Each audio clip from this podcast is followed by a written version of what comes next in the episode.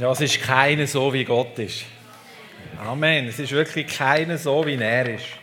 Kein einziger hat die Liebe und die Güte, wie er sie hat. Und ich freue mich so, mit euch heute Morgen können einfach zusammen zu sein. Und wisst ihr, warum? Was mich so bewegt heute Morgen ist die Sehnsucht nach ihm. Die Sehnsucht, dass wir sagen, wir brauchen ihn.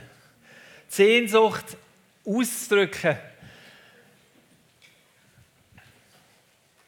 mit unseren Worten, mit unserem Sein nach ihm, nach ihm allein. Die Lieder haben mich jetzt mega angesprochen, Sandra. Gerade die zwei letzten. Von dieser Sehnsucht kommt dort vor, die Sehnsucht. Ich sehne mich nach ihm. Und ich glaube, heute Morgen ist das etwas, wo wir nehmen wollen. Und, und ich glaube, wo wichtig ist, auch für die Predigt, für die paar Gedanken, die ich sagen will. Weil es geht darum, dieser Sehnsucht Ausdruck zu verleihen. Und Sehnsucht ist der erste Schritt, ich sage jetzt einmal etwas, Sehnsucht ist der erste Schritt, um Gott zu begegnen. Wenn ich keine Sehnsucht habe, ihn gar nicht will in meinem Leben, dann wundert mich auch nicht, wenn ich ihm nicht begegne. Sehnsucht ist der Motor und der Antrieb in mir, ihm zu begegnen, ihn, ihn zu sehen, ihn zu erleben als der, der er wirklich ist. Als der Gott, der gut ist. Als der Gott, der uns liebt.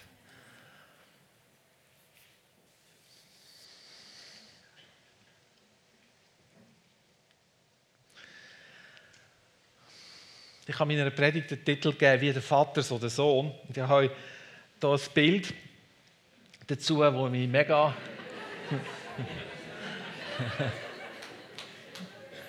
ein Vater und der Sohn. Oder?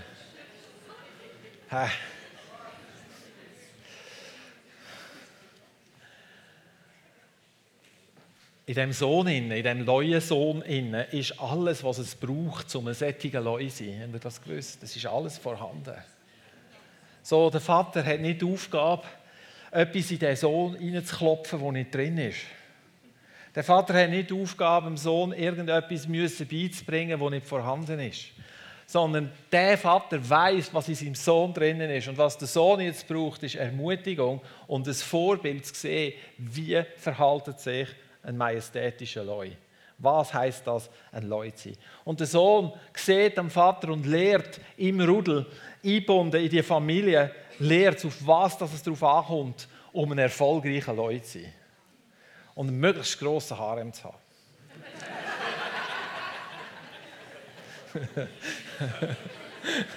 Der letzte Satz bitte streichen.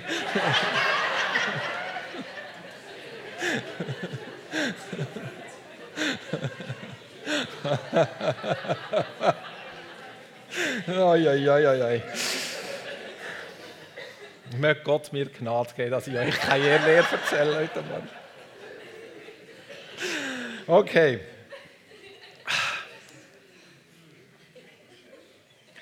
Ein Vater oder eine Mutter, die haben die Aufgabe im Leben von ihren Kind und jetzt rede ich nicht spezifisch von äh, lieblichen Kindern, sondern ich rede einfach von Kind, von geistlichen Kindern, haben die Aufgabe, ihren Kind nicht etwas einzubläuen, das nicht drin ist, sondern das, was an Gaben von Gott in ein Leben hineingelegt ist, das, was an Träumen in einem Leben von einem Kind ist, das, was an, an, Berufung in einem Leben von einem Kind ist, das zu entdecken und freizusetzen, damit das Kind zu der Person wird, da wie der Leu. Väter und Mütter haben nicht die Aufgabe, den Kind ihre Visionen und ihre Träume überzustülpen. Es gibt so viele KMU-Unternehmen, Familienbetriebe in unserem Land, wo, wo der Vater nachher das Geschäft dem Sohn übergeben oder der, der Tochter übergeben und wo es nicht schafft, das ermutigen, was an Anlage in den Kind ist, sondern wo versucht, krampfhaft versucht, dass das Kind so macht, wie es der Vater die letzten 50 Jahre gemacht hat. Weil das ist doch gut, da hat sich doch so bewährt. Das ist doch das Rezept zum Erfolg. Das ist eben nicht das Rezept zum Erfolg, sondern das ist das Rezept, um etwas zu killen. Es geht darum, dass wir als Väter und Mütter in den Stand stehen, dass wir unsere Jungen, unsere Kinder so können ermutigen dass sie zu dem werden mit diesen Gaben und diesen Fähigkeiten, die ihnen ist. Und das wird anders sein als das, was wir haben. Und das ist gut so. Das muss so sein.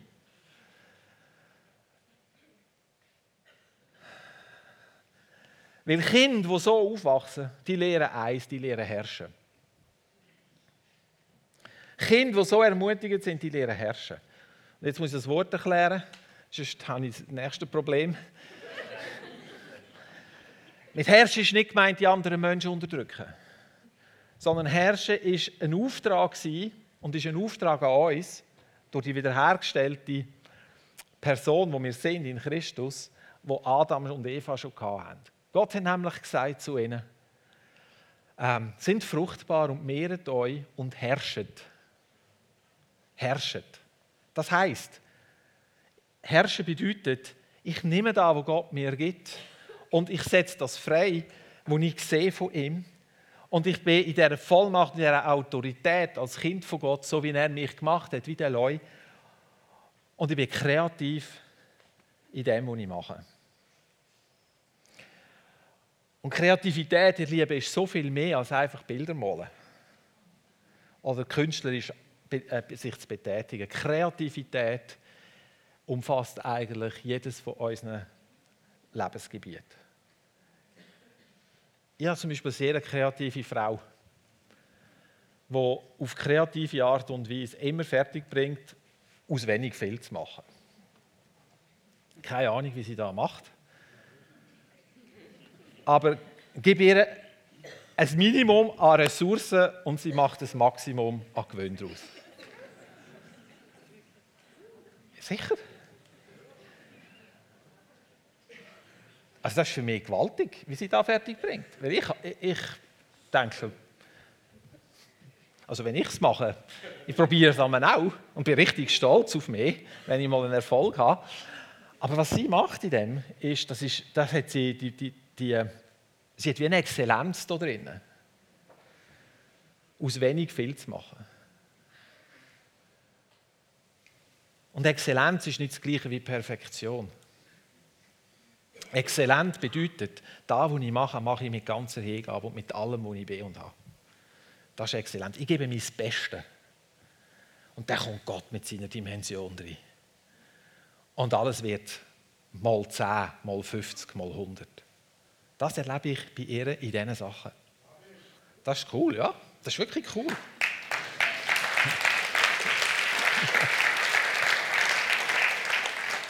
Ich werde euch heute Morgen einen Mann vorstellen, den wir alle kennen, nämlich den Salomo. Der Salomo, der so ein kleiner Leu war und dann ein sättiges, mächtiges, majestätisches Tier war. Man kann sagen, es war ein grosses Tier in seiner Zeit. Der Salomo, und ich weiß nicht, was ihr vom Salomo wisst, was mir oft in den Sinn kommt, wenn ich an Salomo denke, ist sein Ende. Wem kommt das neu in den Sinn, wenn ihr den Namen Salomo hört? Gut, also, dann äh, wir uns befreien von einer vorgefestigten Meinung. Weil um da geht es nicht. Wenn wir immer sein Ende im Blick haben, wenn wir immer nur sehen, dass er am Schluss gescheitert ist, dann rühren wir das zum Boot aus, wo Gott eigentlich an Grossartigem da hat. Und wir verpassen das, was Gott durch Salomo bewirkt hat. Es heißt vom Salomo, war keiner vor ihm, so wie er, und keiner nach ihm, so wie er. Und ich weiß nicht, ob wir uns vor Augen können malen, wie Jerusalem ausgesehen hat zur Zeit, wo der Salomo geherrscht hat. Das war eine Stadt, da hat absoluter Wohlstand regiert. Da ist allen gut gegangen, nicht nur dem König. Königin von Saba ist gekommen, um zu sehen, was da eigentlich läuft, weil in ihrem fernen Land, und man schätzt, dass das etwa 2000 Kilometer von dort weg war, man, man vermutet Saba irgendwo in Äthiopien, für die, die das interessiert. Es gibt aber auch noch andere Theorien, das soll uns nicht kratzen heute Morgen. Sondern die Frau ist gekommen, die Königin ist gekommen, weil sie von dem gehört hat in ihrem Land. Und sie sagt, man hat mir nicht die Hälfte von dem gesagt, was ich da sehe. Nicht die Hälfte hat man mir berichtet von dem. Und sie beschreibt dann das Essen. Sie beschreibt die Wohnung der Diener. Die Wohnung der Diener. Haben ihr schon mal ein Hotel besichtigt? Die, die das schon gemacht haben, ich habe das auch schon gemacht, da kommst du in die Räume, in die Präsentierräume, die sind schön, die sind hell. Geh schau mal, wie es hinten drauf aussieht. Mach, wirf mal einen Blick in den Keller. Das tut man manchmal noch, oder? Also ich könnte jetzt da von diesen Hotelbesuchen, von diesen Hotels, die ich hinter Kulissen gesehen habe, nicht so bestätigen. Aber sie sagt hier, dass selbst die Wohnung von ihren Dienern sie beeindruckt hat. Das heisst, Salomo hat eine Führung gemacht mit ihr und hat ihr alles gezeigt. Alles. Es heisst, das Gold, das zum Salomo gebracht worden ist in dieser Zeit, hat Silber daneben wertlos sein Man hat Silber geachtet wie nichts. Es hat so viel Silber in dieser Stadt gehabt und so viel Gold in dieser Stadt gehabt wie Stein. Und die Königin von Saba ist tief, tief, tief berührt und beeindruckt gewesen. Und das heißt, Herrscher von der ganzen Welt sind auf die, in die Stadt hineingekommen. Wegen Salomo seiner Weisheit.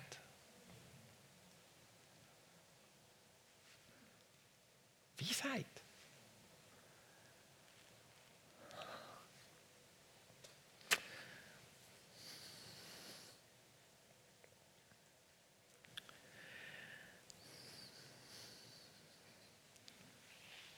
Wie ist der Salomo dorthin gekommen? Wenn wir die Geschichte von Salomo lesen, haben wir oft das Gefühl, das ist einfach so passiert, irgendwie, weil Gott gut ist, weil Gott treu ist, weil Gott ähm, es gut gemeint hat, weil da auf ganz viel Gnade war. Das stimmt alles. Aber da ist ein Plan dahinter gestanden. Und der Plan hat viel, viel früher angefangen, als das mit dem Salomo war. Der Plan hat angefangen mit dem David, seinem Vater. Was wissen wir vom, vom, vom David?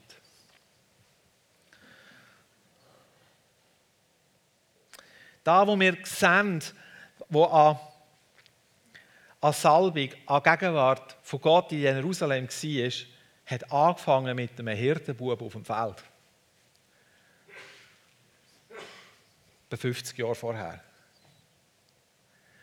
Wo der David hergewachsen ist zu einem Mann, was in der Bibel heißt von ihm, er ist ein Mann nach dem Herz von Gott.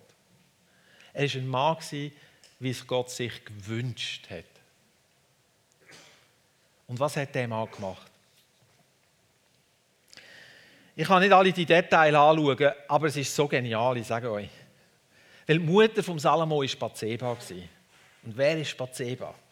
Bathseba war die Frau, wo der David via Ehebruch zu sich genommen hat.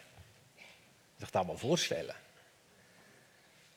Gott nimmt diese Situation und kehrt sie hundertprozentig, dass daraus ein Sohn wird, wo Salomo heißt und wo Güte von Gott freisetzt auf dem Erdball wie niemand vorher. So genial, so gewaltig. Er nimmt sogar verkehrte Geschichten, Sachen, die krumm gelaufen sind und macht aus dem etwas, wo die Güte von Gott auf eine einmalige Art und Weise widerspiegelt, wie man sich vorher nicht vorstellen kann.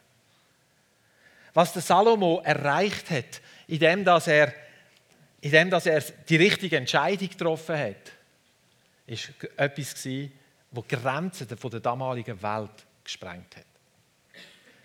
Ich muss auch verstehen, dass Könige von, fern, von fernen Ländern, die sind nicht so gern gereist, weil das Reisen ist nicht so wahnsinnig bequem war. Es hat nicht einen klimatisierten Elefant gegeben. Mit Aircondition und allem, was es braucht. Sondern es war recht eine, eine elendlange Kolonne von Leuten mit all diesen Dienern, all diesen auch Soldaten, die das Ganze haben müssen bewachen mussten. Also Reise ist nicht wirklich so toll gewesen. Also wenn ein Herrscher sein, ich sage jetzt mal, sein Viertel aus dem Sitz gelüpft hat und aus seinem Land rausgegangen ist, dann hat es also etwas gebraucht. Aber die Herrscher sind gekommen, weil sie die Segnungen und die Weisheit von Gott haben erleben Und da heißt vom Salomo etwas, die Königin von Saba hat ihn fragen, alles, was sie wollte. Der Salomo hat auf alles eine Antwort gehabt. Und zwar nicht einfach eine Lehrbuchantwort. Nehmen wir das Beispiel von diesen zwei Frauen mit dem Kind, wo er gesagt hat, also gut, ich gebe das Kind, wo zwei Frauen darum gestritten haben, und nur eine von denen ist Mutter, hat er ja gewusst. Und er hat gesagt, ich gebe jeder die Hälfte und dann sind beide zufrieden. Und nach der Reaktion an hat er herausgefunden, wer wirklich die Mutter ist. Das ist lebendige Weisheit. Die kannst du nicht machen, das kannst du nicht im Schulbuch lernen. So, Weisheit ist etwas anderes als einfach das Anhäufen von Wissen.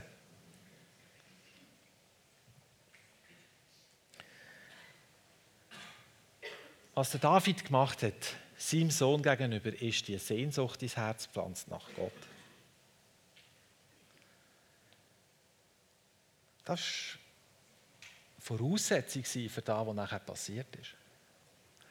Der David hat in seinem Leben etwas mehr geliebt als sein Leben. Und das war die Gegenwart von Gott. Wenn wir vom David etwas nehmen können, ist es das. Die Gegenwart von Gott ist in David so viel wert gewesen. Er hatte so einen Hunger und so eine tiefe Sehnsucht gehabt, dass selbst die Situationen, wo der David grauenhaft versagt ist, die Sehnsucht ihn immer dort hergetrieben hat, dass er umgekehrt hat von dem, was er gemacht hat.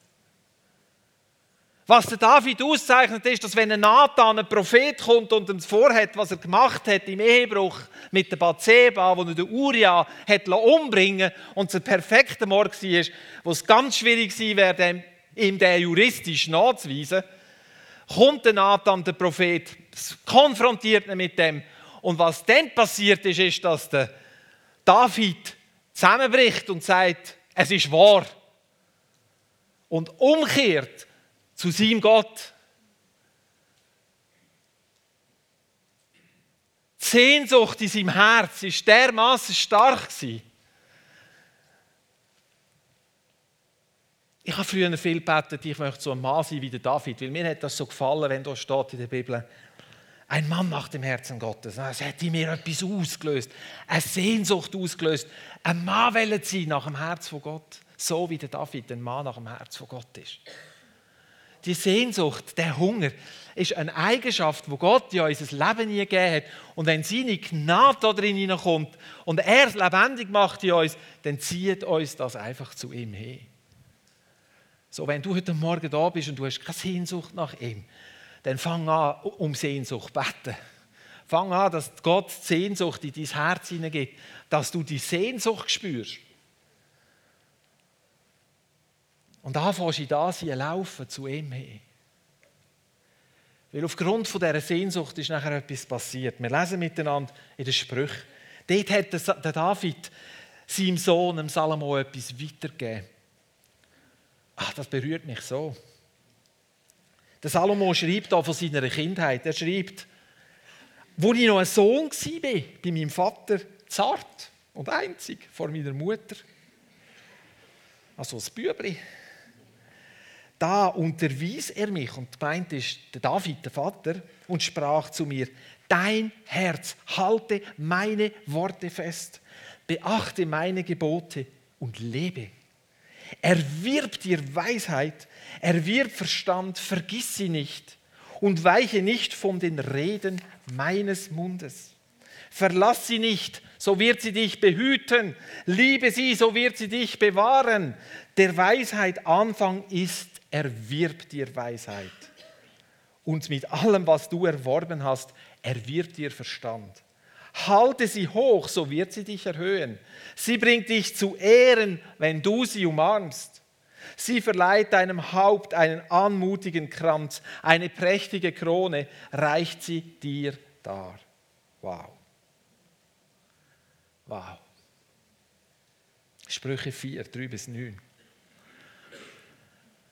Der Salomo ist von Kindheit an gelehrt worden, Weisheit höher zu achten als alles andere. Zurück zum David. Der David hat den unsichtbaren Bereich, die unsichtbare Welt höher geachtet als die sichtbare. Das heißt, das, was wir anstreben, ist nicht zuerst das Sichtbare, sondern das Unsichtbare, da wo man nicht sieht.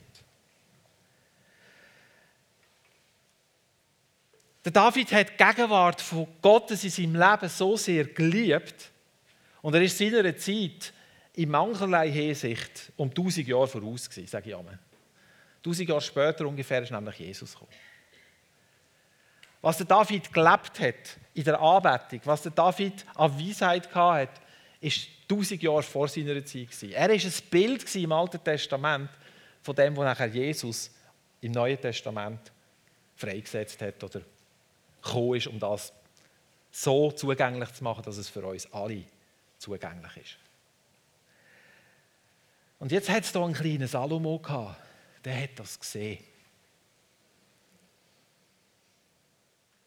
Und das hat etwas ausgelöst in seinem Herz, wisst ihr was? Eine Sehnsucht. Eine Sehnsucht nach dem Gott. Eine Sehnsucht, er auch ein Anbeter zu sein, wie der David war. Eine Sehnsucht, in das hineinzugehen. Und der David hat erkannt in seinem Sohn, was Gott ihn hineingelegt hat.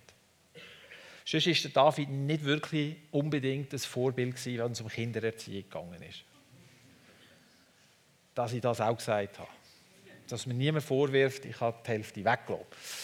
Nein, der David hat viel Versäumnis gehabt. Und dass er so ein Chaos hatte nachher mit seinen Kindern, ist auf das zurückzuführen gewesen, dass er dort eben Sachen nicht gemacht hat, die er erzählen Aber beim Salomo hat er erkannt, was Gott in Salomo geleitet hat. Der David hat einen ganz grossen Traum gehabt, nämlich Gott einen Tempel zu bauen. Ganz groß, das war ein grosser Traum und ein Wunsch von David. Und das war ein Wunsch von ihm, nicht von Gott. Nicht Gott hat dem David gesagt, du musst mir einen Tempel bauen. Sondern der David hat den Wunsch gehabt, weil er hat gesehen, ich wohne in einem Palast. Und Gott hat da nur das alte Zelt, die Stiftshütte von ein paar hundert Jahren alt ist, wo wahrscheinlich auch nicht mehr so topfrisch war. Und er hat den Wunsch gehabt, dass Gott doch mindestens so ein Haus haben wie er oder ein grösseres. Und Gott hat ihn gewährt, den Wunsch. Er hat gesagt, okay, aber nicht du baust mir das Haus, sondern dein Sohn baut mir das Haus. Und so hat David angefangen, in seinem Leben alles Material parat machen für den Tempelbau. David hat schon die Steine zugehauen, er hat das Zedernholz schneiden Er hat alles parat machen. Aber David hat nicht den Fehler gemacht, dass er dem Salomo nachher befohlen hat, wie er es machen muss. Sondern David hat das freigesetzt im Salomo wo wirklich zentral und wichtig ist. Die Sehnsucht und der Hunger nach dem Unsichtbaren. Die Sehnsucht und der Hunger nach Gott selber. Weil der David gewusst hat, auf da kommt es wirklich an. Alles andere braucht es nicht wirklich. Oder alles andere kommt aus dem. Und dann ist mir in Sinn gekommen, was heisst denn in Matthäus 6,33? Trachtet zuerst nach dem Reich von Gott, so wird euch alles andere zufallen. Und früher habe ich das so verstanden, trachten nach dem Reich von Gott heißt, ich setze mich ein im Reich von Gott. Und das ist nicht falsch. Ich möchte heute Morgen nicht dazu aufrufen, dass ihr eure Dienste ablegt und nichts mehr macht. Aber bevor das kommt, kommt Sehnsucht nach dem Vater. Kommt Sehnsucht und der Hunger nach ihm. Mit dem Ziel, ich will herrschen herrschen wie er. Und was kommt? Weisheit aus dem. Der Salomo ist gelehrt worden, nach Weisheit Ausschau zu halten, von kleinen Bub her. Und jetzt kumpen wir ein paar Jahre und dann kommen wir dorthin, dass der Salomo eines Tages einen Traum hatte. 1. Könige 3. Er hat in Gibeon, dort war ein Opferaltar, dort hat er geopfert, dann ist er dort schlafen und dann hat er ein Träumchen gehabt. Und in dem Träumchen ist ihm Gott begegnet. Und auch da wieder, Gott traut dem Salomo zu, eine gute Entscheidung zu treffen im Schlaf. Das ist so genial. Und Gott kommt zum Salomo und sagt: Salomo, was wünschst du von mir? Er bittet, was ich dir soll geben Hey, das ist ein Lotto-Sechser. Oder noch mehr als ein Lotto-Sechser. Hey, Gott kommt und sagt, was willst du? Ich gebe es. Also, Jesus, ich brauche. Ich wünsche mir ein gefülltes Bankkonto, ein schönes Auto, ein schönes Häuschen, äh, Gesundheit für mein Leben, Gesundheit für meine Kinder, Gesundheit für meine Frau, Gesundheit für die Gemeinde. Tönt dann noch so christlich, oder? Das und das und das und das brauche ich. Was denkt er, hat Gott ihm das gegeben, wenn er das gewünscht hat? Ich mache jetzt nicht eine Abstimmung. Ich denke, er hat ihm gegeben. Weil wenn Gott sagt, er was ich dir soll geben soll, ist das ein Angebot, das er dazu steht. Dann sagt er nicht, nein, nein, nein, weißt also, hm, das denn doch nicht. Ah, du hast mich falsch verstanden, Salomo, da habe ich nicht gemeint.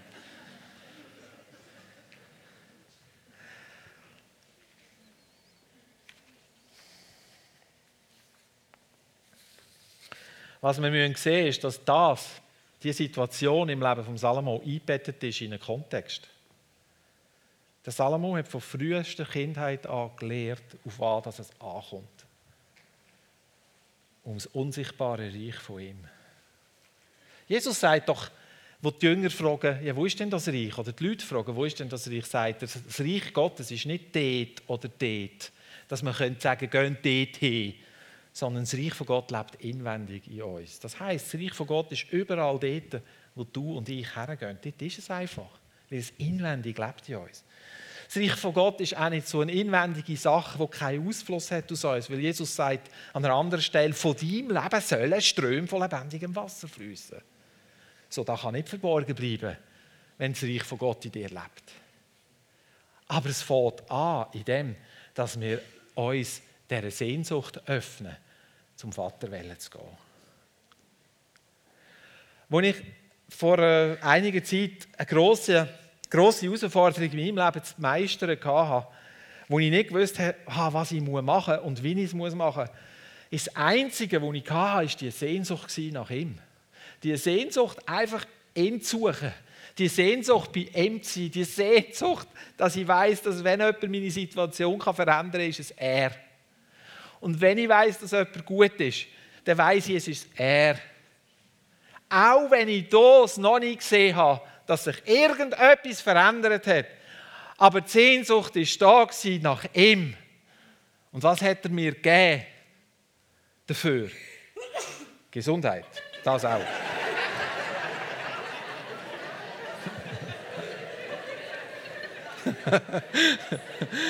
Er hat mir Gesundheit gegeben für meine Seele. Ja. Das ist wirklich wahr. Halleluja. Ist das prophetisch gewesen, Gabriela?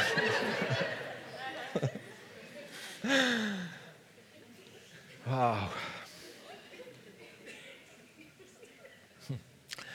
Und jetzt kommt der Moment, wo der Salomo seinen Wunsch äußert. Und er sagt da im Vers 9, 1. Könige 3, 9, so gib du deinem Knecht doch ein verständiges Herz, dass er dein Volk, nicht Volk, Volk zu richten versteht und unterscheiden kann, was gut und böse ist.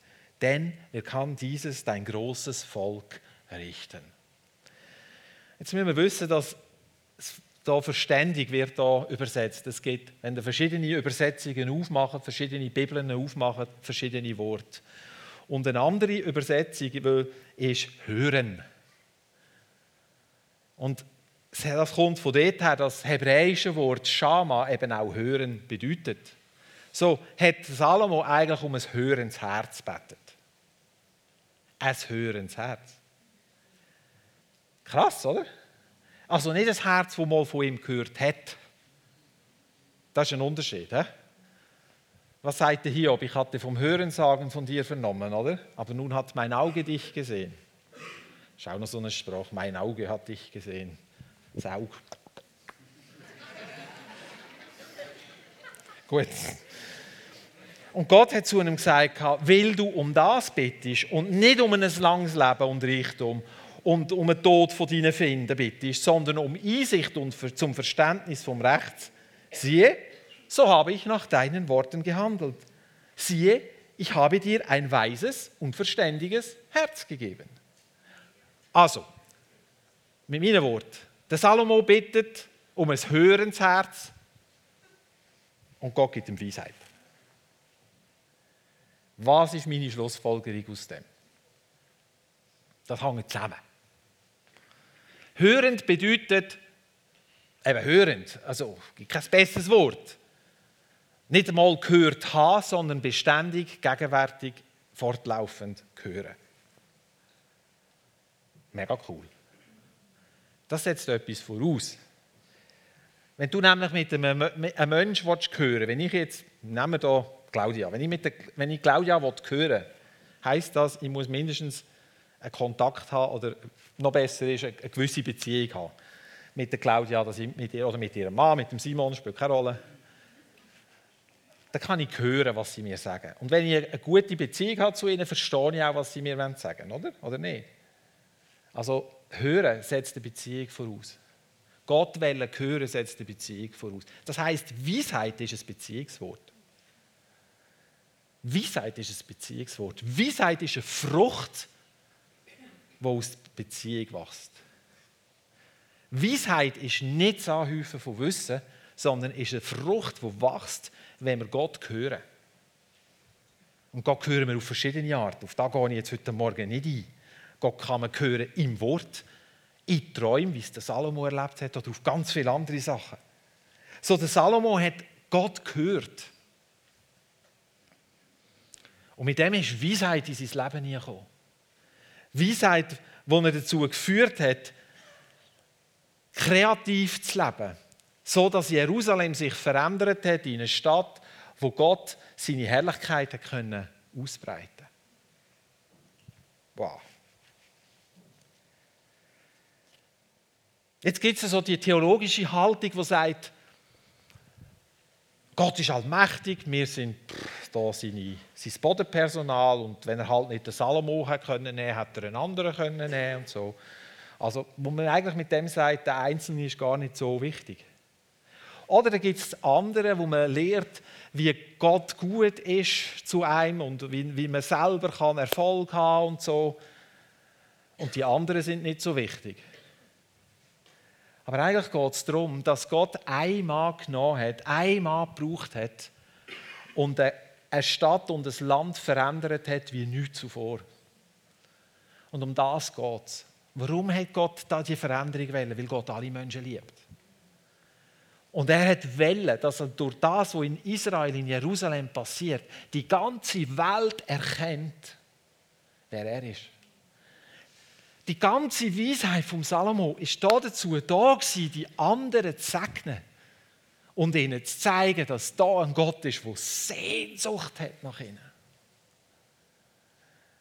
Die ganze Weisheit ist ein Ausdruck von Gott, dem Vater, eine Sehnsucht freizusetzen in den Menschen, weil er eine Sehnsucht hat nach den Menschen. Das, was wir machen, wenn ich das mache, seine Weisheit freisetzen, in Weisheit mein Leben führen, dann bedeutet das, ich wecke den Menschen die Sehnsucht nach ihm, weil sie seiner Sehnsucht begegnen.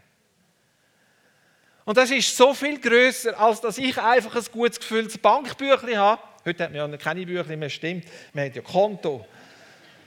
Oder Fonds oder Aktien oder sowas. Ist ja gleich. Es geht so um viel mehr als einfach um einen persönlichen Wohlstand und ums persönliche Wohlergehen. Es geht darum, dass durch mein Leben eine ganze Nation verändert wird. Nicht weniger. Ja, aber wir sind nicht Salomo. Uh, Hochmut kommt vor dem Fall.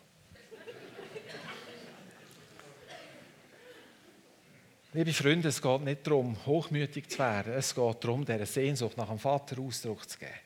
Und wenn wir jetzt an dieser Stelle einfach kübeln, wie der Salomo geendet hat, nein, wir kübeln nicht zu Ende, wir kübeln da, wo wir, wenn wir durch das, dass wir nur schauen, aber, aber, aber, der Salomo hat dann nicht gut geendet. Und wir das ganze andere ausleeren, dann gehen wir an dem vorbei, wo uns die Geschichte von Salomo zeigen will. Schaut, aus Angst haben die Christen probiert, das Gleiche zu machen wie die Juden. Uh, bescheiden bleiben, demütig sein vor deinem Herr. Ja, wo der Salomo seine Bett geäussert hat, ist er demütig oder nicht? Demütig oder? Er hat gesagt, ich bin noch viel zu jung. Er sagt, ich bin noch ein kleiner Bub, sagt er da. das in diesen Versen rundherum. Ich bin noch ein kleiner Bub, ich weiß nicht, wie man das macht, so ein grosses Volk regieren. Darum, gib mir ein Hörens, gib mir ein verständiges Herz. Das ist aus einer demütigen Haltung herausgekommen. Und sie war so wohlgefällig vor Gott, dass er gesagt hat, gut, und ich gebe dir all das, was du jetzt nicht betet hast, da gebe ich dir auch noch gerade. So ist unser Gott. Aber ihr Lieben, Weisheit fängt manchmal im Unsichtbaren, im Kleinen an. Hast du gewusst? Das ist nicht, dass Gott kommt und dir einen Trichter da draufsetzt und dann drei Liter in die reinleert, bis dir die Augen rausquellen und sie zu den Ohren rauslaufen. Könnt ihr euch vorstellen, das ist ein lustiges Bild, oder? Du bist nicht ein Stopfgans, den er füllt.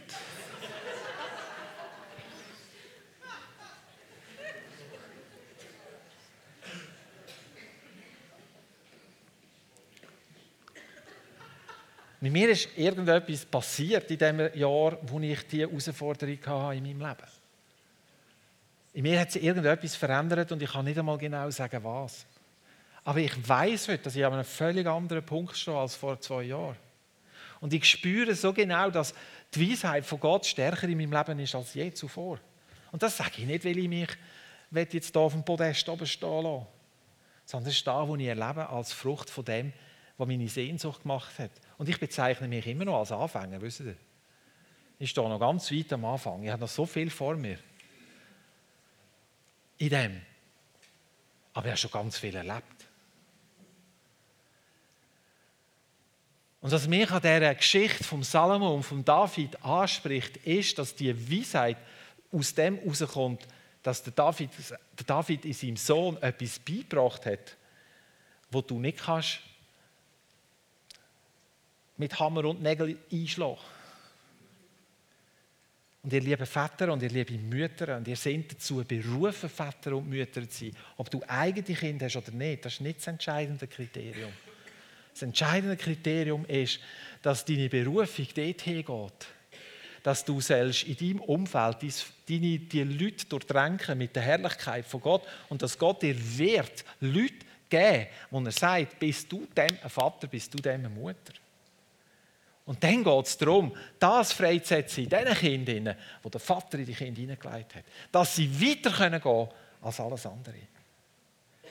Und er wird das herrlich machen, weil er, dir, weil er wird Weisheit fließen in dein Leben hinein. Und die Kinder werden Gott, Gottes Herrlichkeit so präsentieren, dass es wieder andere anzieht. Wow, das tut er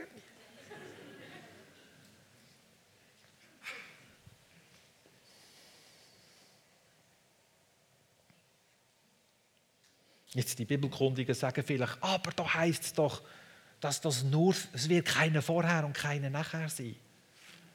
Ja, stimmt. Aber dann passiert etwas. Was sagt Jesus? Die ganze Weisheit von Salomo ist nichts gegen die Lilie, die da auf dem Feld steht, oder? Oder wie? Irgend so etwas, oder? Sagt er doch.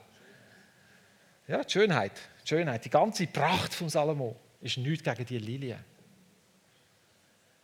Und dann sagt er noch etwas. Er sagt nämlich,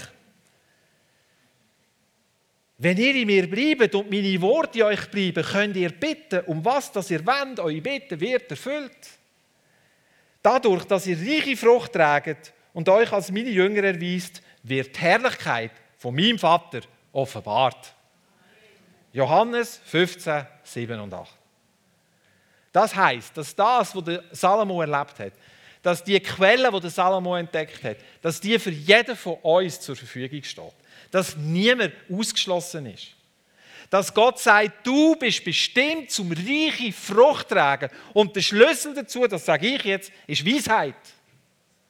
Weisheit ist das Maß, das er dir gibt. Der Schlüssel, wo aus der Beziehung kommt mit ihm, antrieben von der Sehnsucht zu ihm. Und ich sage dir etwas, die Sehnsucht von ihm zu dir ist so viel mehr als die Sehnsucht von dir zu ihm. Ist so viel mehr. Du musst keine Angst haben, dass das auf deinen Schultern lastet. Er sorgt dafür. Hey, er macht's, aber er braucht dich. Er meint dich. Und ich werde euch jetzt noch ein Zeugnis geben von mir selber,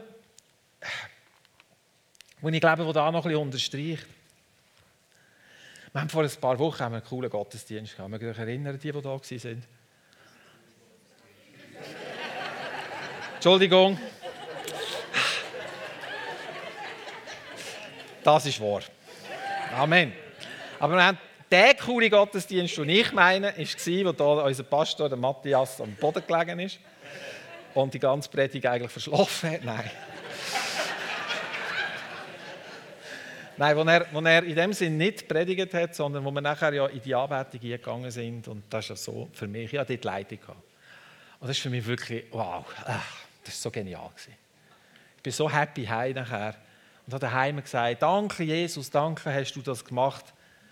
Hast mich da nicht rausgelassen, sondern hast das mit mir gemacht. Das ist nichts falsch an diesem Gebet, oder? Nur ein kleiner Schönheitsfehler. Am Dienstag haben wir eine Kleingruppe gehabt. Und in der Kleingruppe hat dann, ja genau, kommen die doch führen, das ist gut.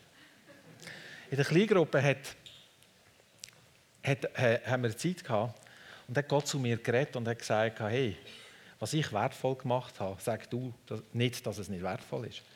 Weil ich habe nämlich ich habe gesehen, wie ich an diesem Sonntag auf der Bühne war und so einen Klunker da hatte, so einen Diamant da. Der war an einem Ring. Und dann dachte ich, ja logisch, wenn man so einen Ring hat, das ist wertvoll. Dann hat er gesagt, hey, es geht nicht um den Ring. Meinst du, ich stecke den Ring jemandem an, wo, gibt den Ring jemandem den wertvollen Ring, der nicht wertvoll ist? Hast du das Gefühl, dass jemand, der nicht wertvoll ist, so, eine, so ein Geschenk bekommt von mir? Und ich habe plötzlich begriffen, dass es wirklich darum geht, dass Gott mich dort gebraucht hat. Nicht, weil ich besser bin als die anderen, als der Dieter oder, oder irgendjemand. Es geht nicht um das. Es geht darum, dass in dieser Situation es mich gebraucht hat. Und das sage ich jetzt euch heute einfach so und ich bitte, ihr könnt damit umgehen. Es gibt Situationen, da braucht es einfach dich. Da braucht es dich, niemand anders. Da bist du gesetzt dafür, nicht dein Nachbar. Da will, das, da will der Vater, dass die Herrlichkeit durch dich kommt. Das kann niemand anders tun. So, wir können den Auftrag, da wo Gott uns gibt, nicht auf andere verteilen. Wir können nicht sagen, ja, da hat da 300 Leute, da braucht mich da gar nicht. Ich arme. Sondern Gott sagt zu dir, du bist gemeint. Und er gibt dir Weisheit. Und mit seiner Weisheit wirst du die ganze Welt verändern. Du bist dazu geboren und dazu designt, in einer Reihe zu stehen mit einem Mose, mit einem Josua, mit einem David, mit einem Salomo, mit einem Matthäus, mit einem Paulus, mit einem Lukas, mit einem Petrus und wie sie alle sonst noch heißen. Du bist für das geboren. Das, was Gott in dein Leben nie gegeben hat, das, was er möchte, dass entwickelt wird, ist so viel mehr als das, was du vor den Augen hast. Denke dir, dass der Salomo zum Voraus gewusst hat, was kommt. Denke dir, dass der David gewusst hat, hey, dein Sohn, der wird dann mal und so.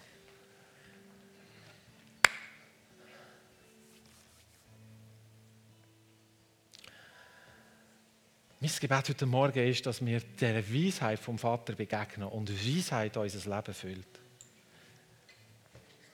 Und wenn du meinst, dass äh, du dort noch etwas musst dazu beitragen musst, im 1. Korinther 1 steht, Gott allein hat es ermöglicht, dass ihr in Christus Jesus bleiben dürfen. Er hat ihn zu unserer Weisheit gemacht.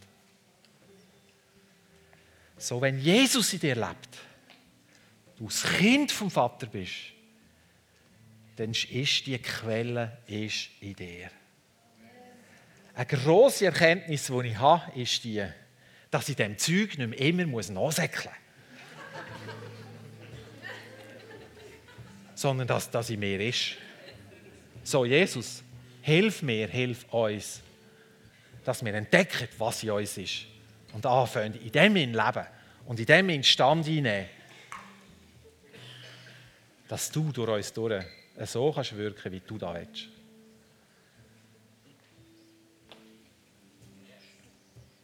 Stehen wir auf.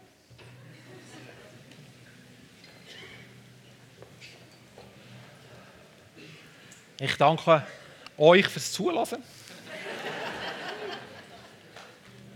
Und ich danke meinem Gott, dass er das, was ich gesagt habe, und das, was heute Morgen passiert ist, und das, was in dieser Gemeinde passiert, lebendig macht in euren Herzen.